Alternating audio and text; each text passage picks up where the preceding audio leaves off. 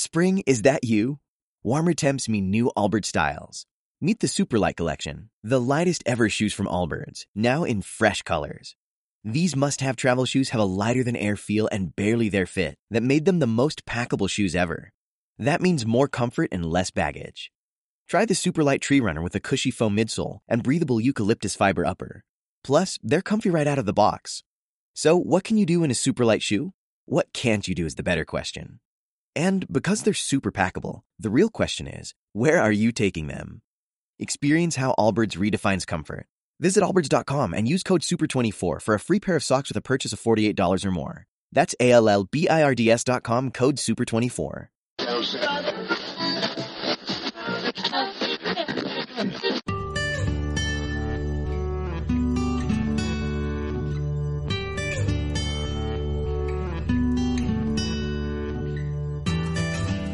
Bienvenidos a Luces Extrañas, el programa sobre astronomía, astrofilia y alguna rareza que otra. Este es el episodio número 16.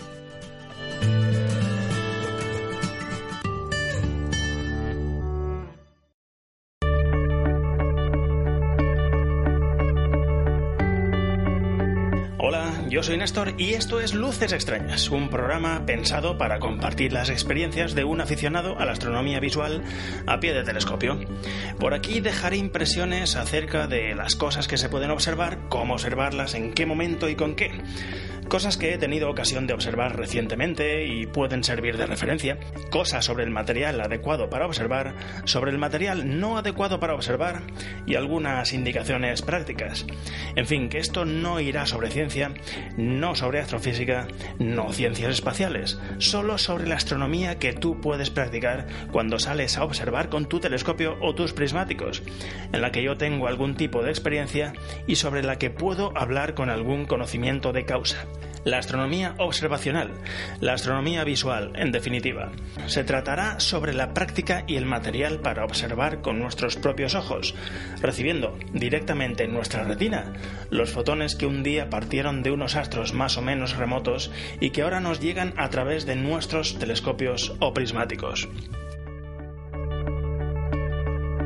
En el programa de hoy toca hablar un poco sobre Marte, porque está muy presente en el cielo esta temporada está en oposición y tiene un volumen al telescopio más evidente del que muestra en el resto de su órbita. Primero hablaré sobre qué es la oposición, por qué unas oposiciones no son iguales que otras, mencionaré algunos números para comprender un poco todo esto y así poder hacernos una idea del motivo por el que Marte solamente se lo puede observar decentemente cada dos años y pico. Después dejaré caer por aquí una observación del planeta rojo que llevé a cabo hace unos 10 días. No fue una observación espectacular, las condiciones del cielo no eran las más apropiadas, pero creo que no debo esconder este tipo de salidas porque de ese modo estaría en cierto modo falseando las expectativas que alguien que está empezando en la astronomía visual o pretende empezar puede tener de esta actividad. A veces te encuentras con noches inmejorables, a veces te encuentras con imágenes planetarias virtualmente perfectas, pero por el camino nos tendremos que comer noches regulares, noches malas e imágenes planetarias deplorables. Esta salida a la que hago referencia no fue fatal, ni mucho menos, pero tampoco fue perfecta. Habré podido observar Marte unas cinco noches estos últimos 30 días, y he tenido de todo. Noches cristalinas, noches con mucha turbulencia, noches regulares y alguna noche nublada. Esta fue de las del medio. Creo que os daré la brasa solamente 20 minutos escasos con ella. Y bueno, la realicé con mi Newton de 40 usando principalmente el cabezal binocular.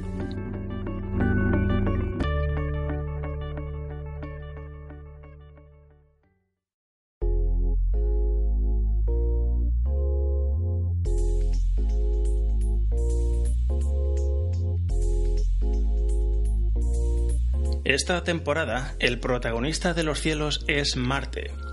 Júpiter está muy fuerte, está espectacular, Pero afortunadamente Júpiter nos ofrece una larga temporada de buenas imágenes de buen diámetro.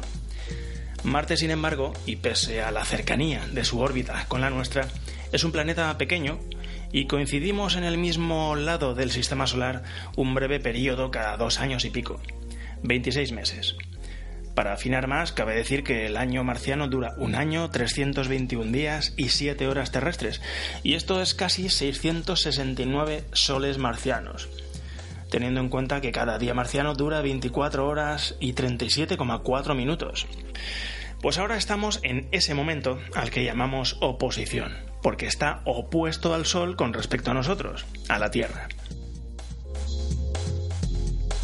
Pero no todas las oposiciones son iguales. Veamos, sabemos que la órbita de la Tierra alrededor del Sol no es del todo circular, pero se aproxima mucho a un círculo. En el punto de mayor acercamiento, al que llamamos perihelio, la distancia Tierra-Sol es de 147 millones de kilómetros, redondeando. Y en el punto más alejado, el afelio, la distancia es de unos 152 millones de kilómetros.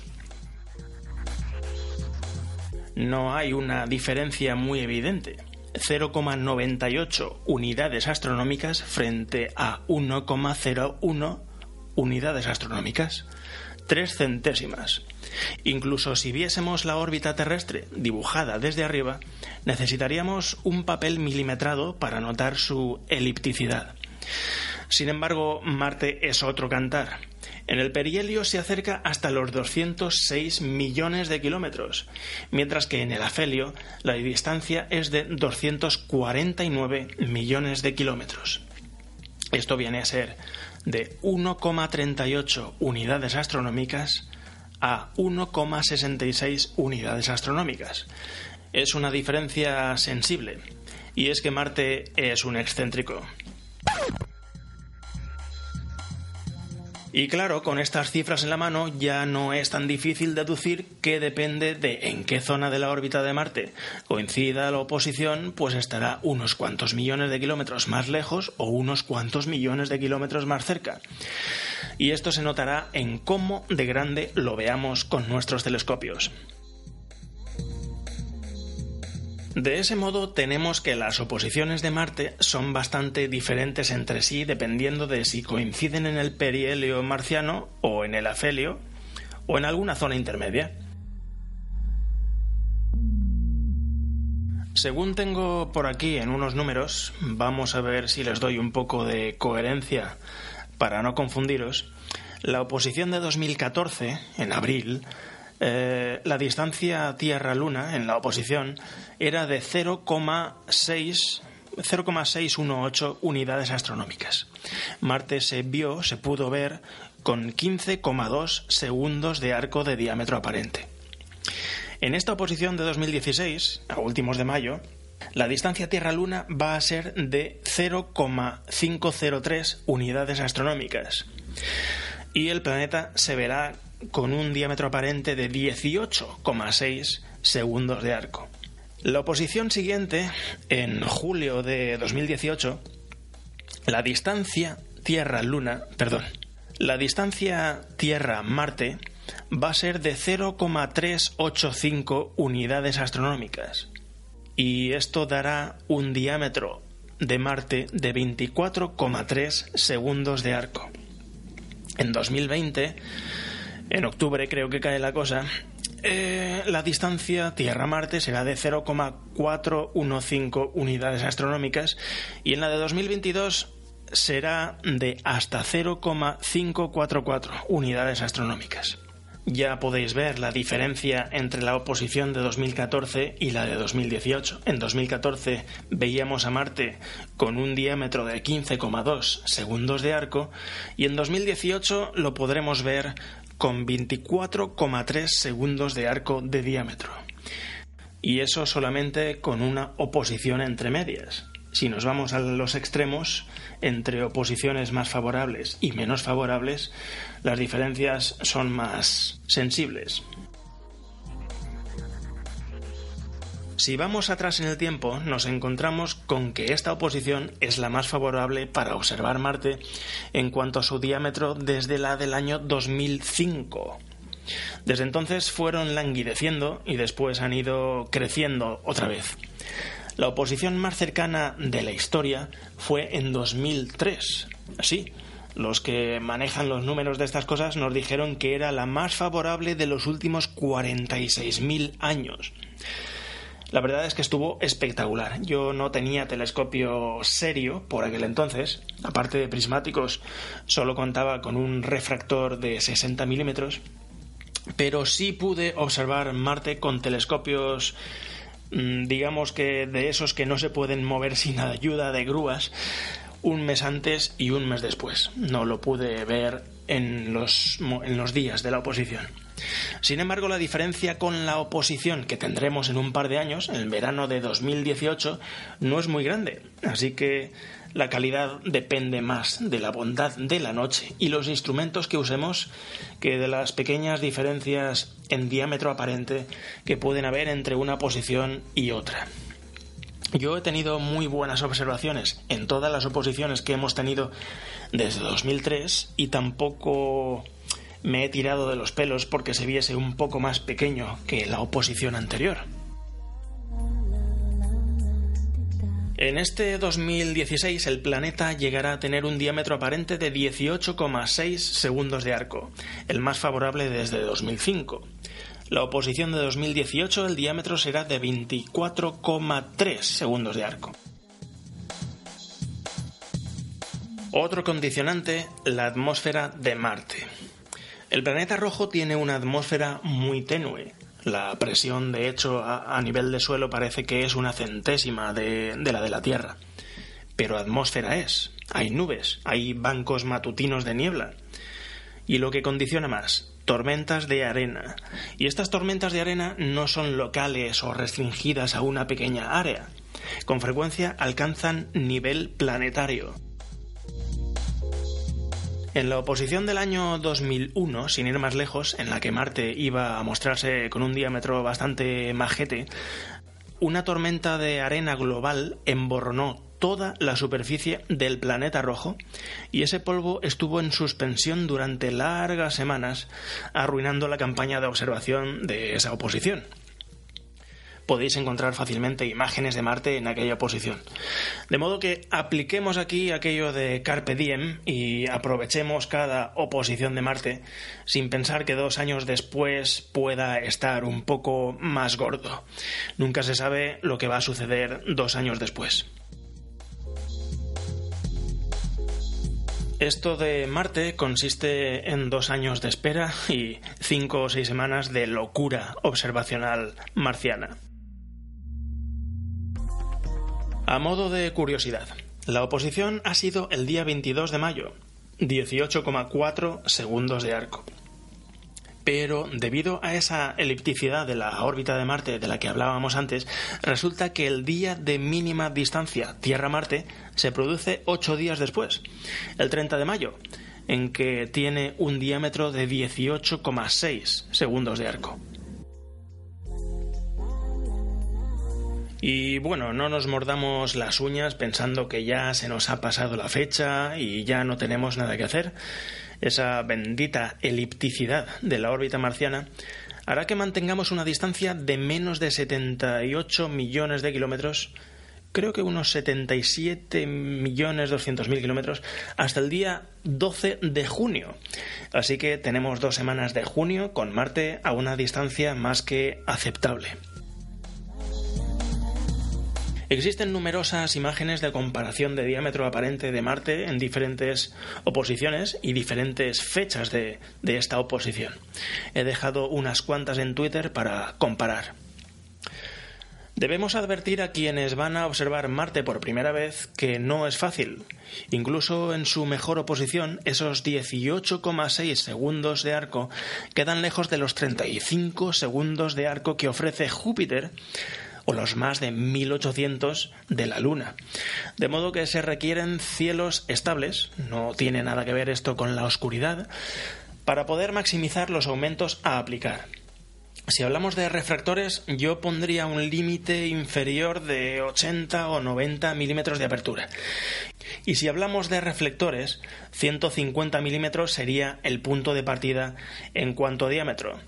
Como ocurre casi siempre, cuanto más azúcar, más dulce.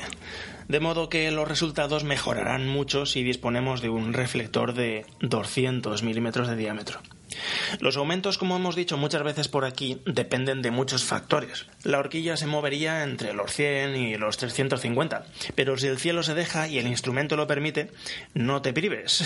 Sube hasta que la imagen se empiece a estropear.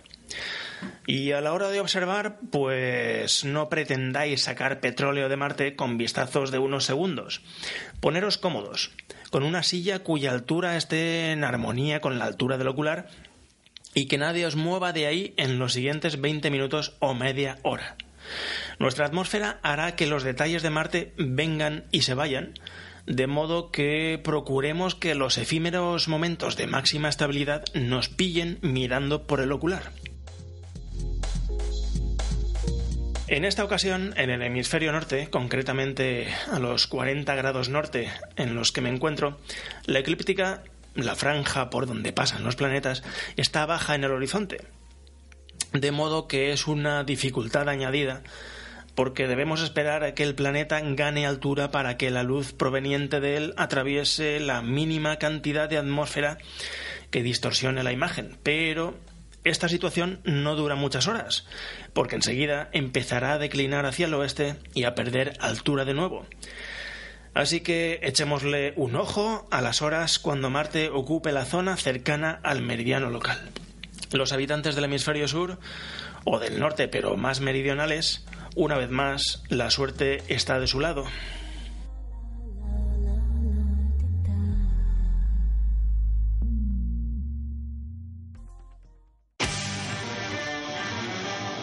Las grandes batallas.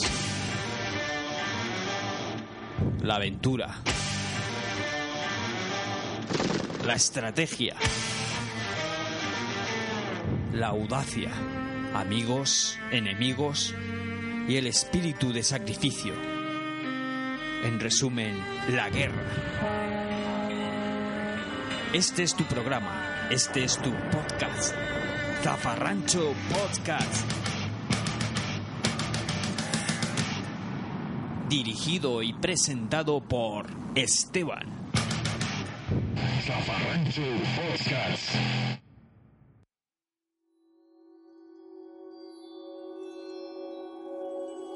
Buenas noches. Hoy es eh, día 20, la noche del 20 al 21, el sábado al domingo de mayo. Es luna llena pero aquí estoy con mi telescopio de 40 centímetros, me he hecho el ánimo de sacarlo de casa. Esta vez no me he ido muy lejos porque es absurdo buscar la oscuridad, simplemente he buscado no tener obstáculos visuales y estar un poco en la intimidad, sin que nadie se encuentre un telescopio en una plaza. Hoy mm, mis objetivos son planetarios, claro. La Luna no ofrece ningún detalle que valga la pena eh, estando en luna llena, pero tenemos Júpiter muy alto y muy bien posicionado y eh, Marte va ganando altura. Y además, no sé, no estoy seguro de si es esta noche o si es mañana por la noche, eh, es el día de la oposición. La verdad es que hay muy poca diferencia, pero muy poquita, entre un día y otro, incluso entre una semana y otra. Me he venido a observarlo no porque sea el día de la oposición, sino porque es fin de semana y me viene bien. Llevo ya un rato observando Júpiter, a Marte le estoy dando tiempo a que salga, le he echado un vistazo, pero estaba demasiado cerca del horizonte eh, como para que la imagen fuese estable. Está todavía temblando como un flan. De todos modos, se ha dejado ver una cara del planeta que muestra muy pocos detalles. De todos modos, cuando la atmósfera y la imagen se, estabilice, intentaré sacar los nombres de los pocos detalles que se puedan ver y también le daré tiempo un poco al planeta eh, a que rote. Como sabéis, pues tiene un periodo de rotación sobre sí mismo muy similar al de la Tierra, 24 horas y media, 35 minutos creo que es. Y bueno, pues más tarde tocará Marte. Ahora tocaba Júpiter. No había tránsito de ninguno de sus cuatro satélites, mediceos, ni ocultación, ni nada por el estilo. La mancha roja no sale hasta las dos y algo, pero estaba mostrando detalles muy interesantes. Eh, la temperatura es muy agradable, no hay casi viento. Eh, también he esperado un poco a que se aclimatara el espejo con eh, la temperatura del ambiente. Había hace un rato una diferencia de 2 grados y ahora simplemente pues hay cuatro décimas. Y bueno, estoy en medio de un concierto de perdices. Tengo perdices cantando por todas partes. No sé si se meten en la grabación, la verdad, pero es un escándalo. Diferentes canciones, diferentes reclamos, los machos por una parte, las hembras por otra. La verdad es que desconozco todo el cortejo de estos animalillos. Se oye cantar algún otro, a lo lejos, algún otro palomo de hábitos nocturnos como no estoy muy alejado del pueblo, algún perro de estos que hay encerrados en las afueras, las campanas del campanario, estas típicas lechuzas que se empiezan a oír a partir de primavera, y ese agudísimo sonido, casi ultrasonido, que utilizan los, los murciélagos como ecolocalización y que a veces resulta tan molesto pero bueno, ante, ante todo lo que hay son perdices. Vamos, un espectáculo auditivo. Y todos esos sonidos que empiezan a hacerse familiares en primavera, verano y en parte del otoño. Pero no hemos venido aquí a tratar de las, los animales de hábitos nocturnos, sino a, observar y a definir pues los, las características que se ven en los planetas, en Júpiter y en Marte. El cielo está totalmente cubierto por, nubes, pero son nubes translúcidas. Ahora mismo mm, Marte sí que está en una zona vacía y Júpiter se acaba de tapar. Pero son tan finas que no impiden la observación ni mucho menos. Así que voy a seguir con lo mío.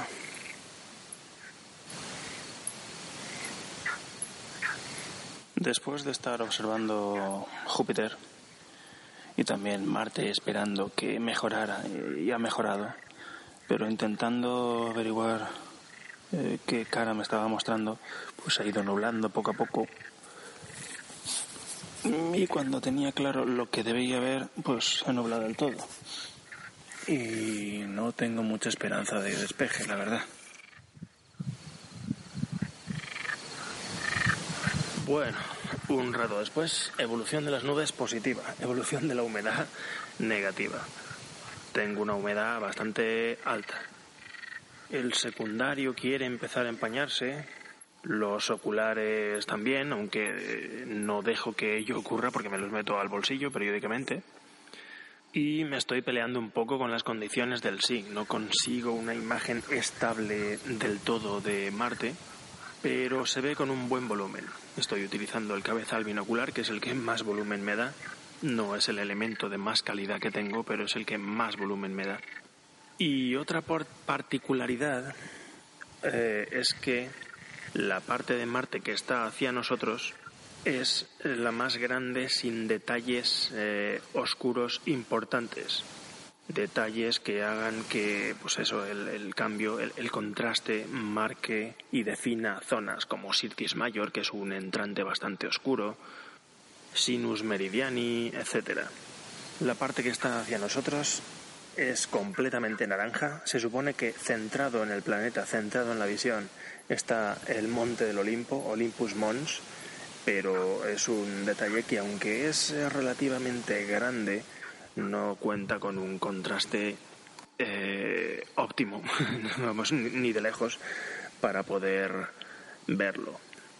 Aparece por una parte el casquete polar norte, el casquete polar norte que en esta oposición de Marte está nada, nada más que, que 12 grados inclinado hacia nosotros, o sea, no se muestra muy claramente. Y en la parte contraria del planeta eh, está la zona más grande oscura que se puede ver en estos momentos y se trata de Terra Sirenum o Mare Sirenum y he tardado en identificarla porque, bueno, eh, la orografía de Marte es cambiante. No la orografía, sino la tonalidad de su orografía. Hay lugares que son oscuros y eh, de un año para otro o de una posición para otra son más claras. Tengamos en cuenta que Marte sufre tormentas de arena a nivel planetario que no cambian la faz del planeta, pero sí cambian la tonalidad de ciertas zonas. Y bueno, otro de los detalles que veo es en alguno, alguna zona de alguna zona cercana a los bordes veo zonas blanquecinas. Y eso pues pueden ser eh, nubes, eh, zonas donde se acumula la niebla o bien también escarcha. Como lo tengo en el borde de los planetas, soy más propenso a pensar que se trata de nubes y nieblas pero realmente no tengo resolución para decir que sea una cosa u otra. Terra Sirenum, que es el más grande y la verdad es que es el único detalle oscuro que veo, se encuentra en el hemisferio sur, o sea, en el hemisferio contrario al que muestra el polo, el polo que está en esta oposición hacia nosotros, pues ese es el polo norte y el, lado contrario pues es el sur, evidentemente. Es una zona de tierra, mm, de piedra, diría yo, porque es eh, bastante oscura. Eh, bueno, es una masa de tierra bastante grande. Aquí en, en las notas que tengo por aquí me sale que tiene una medida de 3.900 kilómetros. Y eso es mucho. No tengo mucha resolución para ver más detalles, pero es que los demás detalles son casi que demasiado pequeños para ver. Los detalles que está mostrando Marte hacia aquí en estos momentos, la verdad es que son bastante, es bastante, son bastante pequeños para ver. Nos está mostrando su cara más diáfana y su cara más naranja. Y bueno, centrado en el planeta, tenemos eh, ligeramente por encima del Ecuador, en la parte norte, pues una cosa que no veo.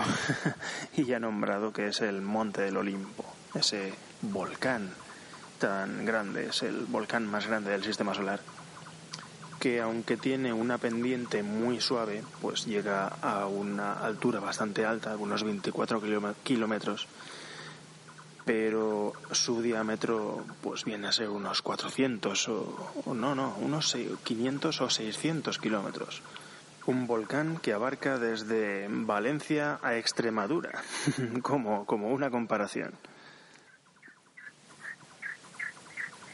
Entre este volcán y, eh, y el Mare Sirenum, el mar de las sirenas, hay una zona muy clarita, es una llanura y muestra un albedo bastante claro, es una zona bastante clara, es una zona bastante brillante naranja.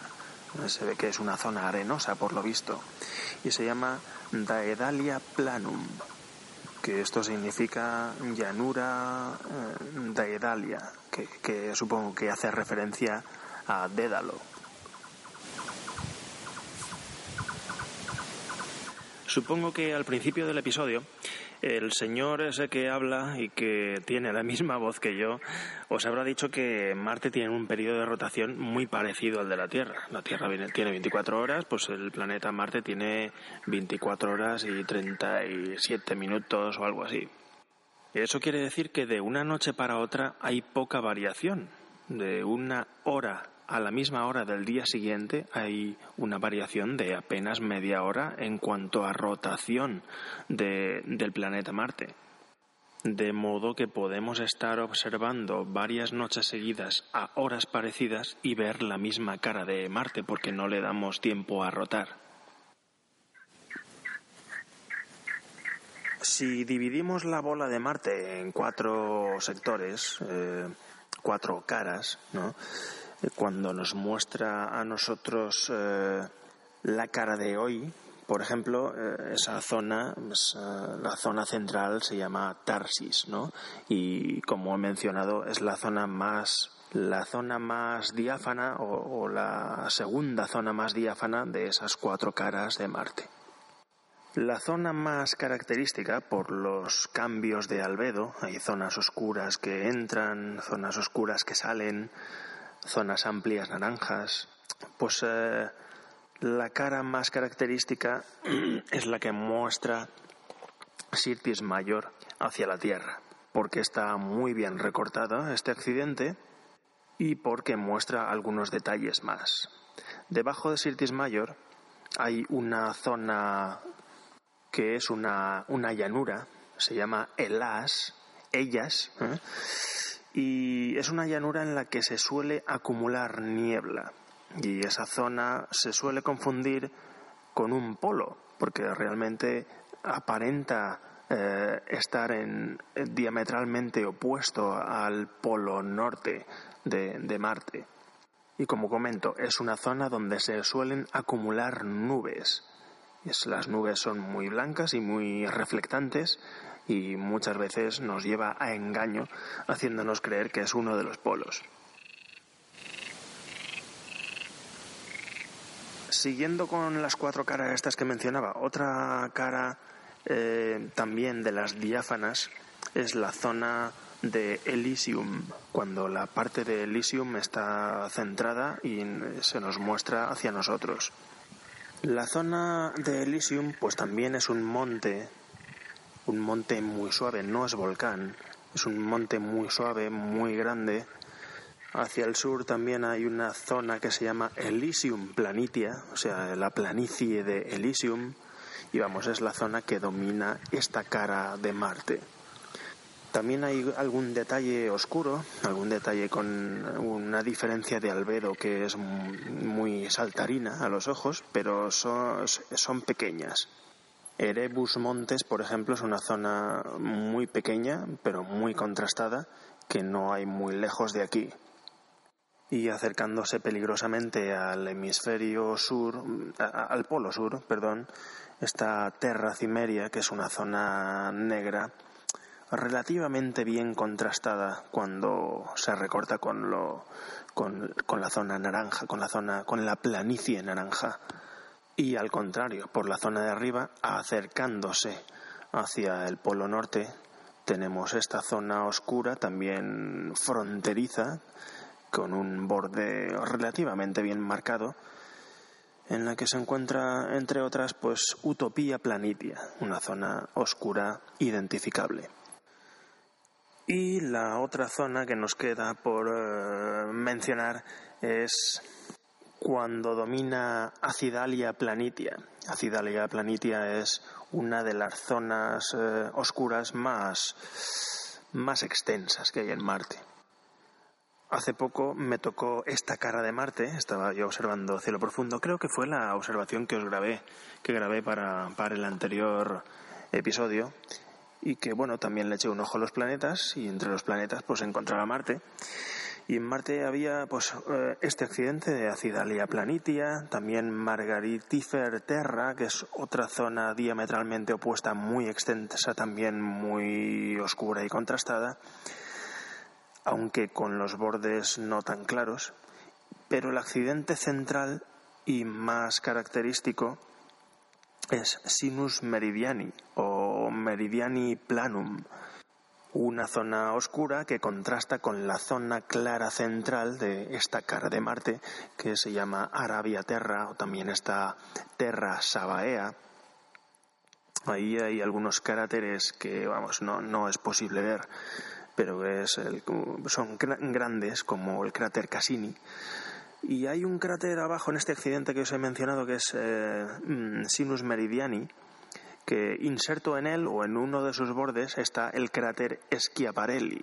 El cráter Schiaparelli mm, yo no es que lo haya visto, pero en una de sus, una de sus mitades recorta la parte oscura de, de Meridiani Planum.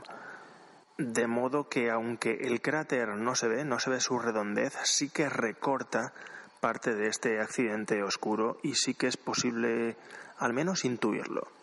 Por otra parte, este cráter eh, tiene una referencia cinematográfica porque en la última película, El Marciano o The Martian, esta que es, protagonizaba Mark no sé qué, yo es que soy poco cinéfilo y no conozco a los actores, vamos, se suponía que en el cráter Schiaparelli tenían un módulo esperando a una expedición para volver a la Tierra.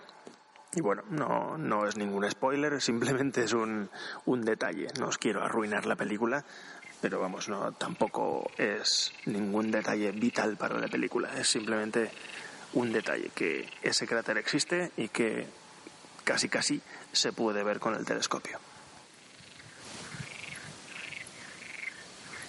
En cualquier caso, la cara que nos toca hoy es la de Tarsis, y aquí estoy peleándome con la humedad, con el zinc, con lo bajo que está Marte sobre el horizonte y con unas cuantas cosas más. A ver lo que saco en claro.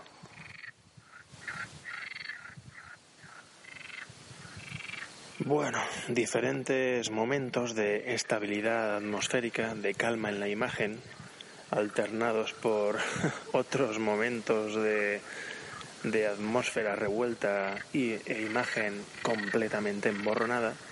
Pero bueno, se van viendo detallitos, no demasiados, porque ya sabéis que la cara no ofrece mucho. Pero cuando vayáis a observar con vuestro telescopio, pues el detalle más importante es el polo. Identificarlo. Eh, con un mapa en la mano o un eh, programita de estos para tableta o para teléfono orientarlo eh, con la orientación que estáis viendo por el telescopio. Ojo con eso, porque podéis estar confundiendo eh, el polo con una zona en la que se han acumulado nubes mañaneras o nubes permanentes, como es en la zona de Elas. Y también hay zonas en Marte donde se acumula la escarcha. Y la escarcha, pues, eh, aguanta más que las nubes. De modo que os podéis encontrar con eh, algún momento en el que tenéis dos, tres o cuatro candidatos a casquete polar y no sabéis cuál es. Bueno, Marte está en su mejor momento en la última década. La posición de dentro de dos años va a ser muy buena también, pero estamos en esta y hay que aprovecharla. Yo quiero salir otro día la semana que viene a ver si pillo otro de los rostros de Marte. Y bueno, pues como tenemos aquí otro planeta que es Júpiter dando juego, pues voy eso, jugando. Y la luna llena no me molesta demasiado para ver planetas, no me molesta nada. Y recordar que después de Marte viene Saturno. Saturno lo tenemos ahí ya. En cuanto Marte empiece a languidecer, todos a ver Saturno como locos porque va a estar también en oposición y como siempre es muy interesante. Nos vemos por aquí. Hasta ahora.